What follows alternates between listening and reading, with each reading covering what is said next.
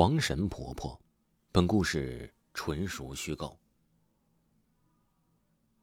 往清河自古以来就不太平，隔三差五就会出现溺亡的事故，当地百姓宁愿绕远路，也不愿意撑船过河。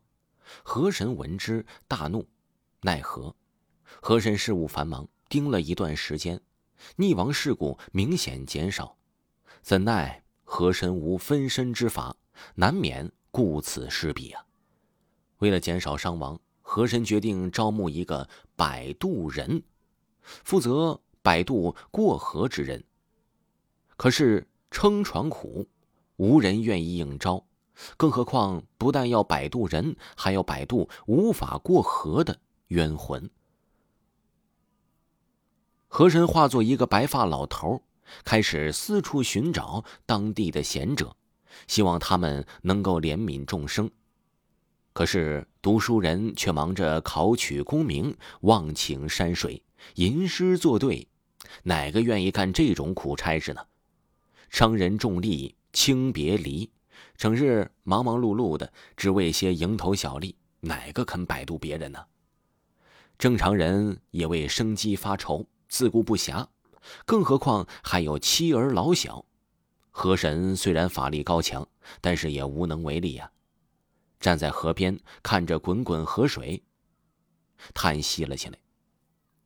正当河神发牢骚之时，一个莽汉这个时候提刀出现了。莽汉长得那是五大三粗的，说话很冲，走路的时候啊，这地都很倾斜。莽汉的模样着实吓了河神一跳，他好似庙中的罗汉。地下的夜叉，此人虽丑，但是实诚。询问河神为何叹息，因何发愁。河神白了莽汉一眼，戏谑道：“哼，你一个屠夫，哪懂得天下苍生啊？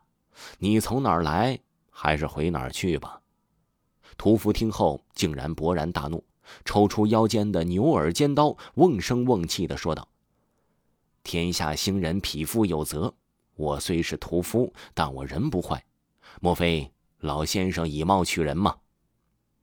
河神仔细打量了河神一番，忙致谢，并且把事情的来龙去脉说了一遍。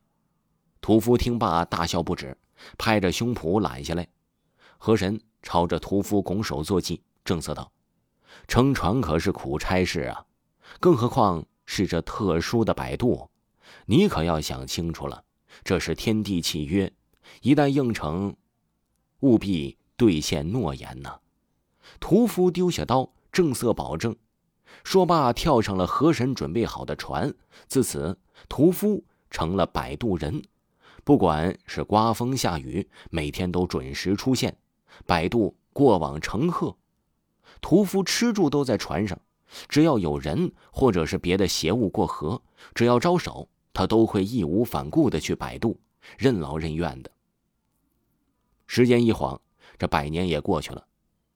河神上称颂屠夫的义举，天帝被他的诚心感动，任命屠夫为城隍。可是屠夫辞官而去，不知所踪。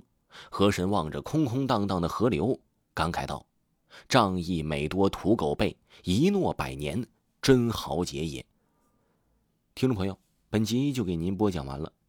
如果没有听够本部专辑，可以听一下维华新出的《夜行诗》，点击维华的头像，即可看到账号下的第一个专辑《夜行诗》，或者呢，在喜马拉雅搜索《夜行诗》也是可以的。咱们下期故事再见。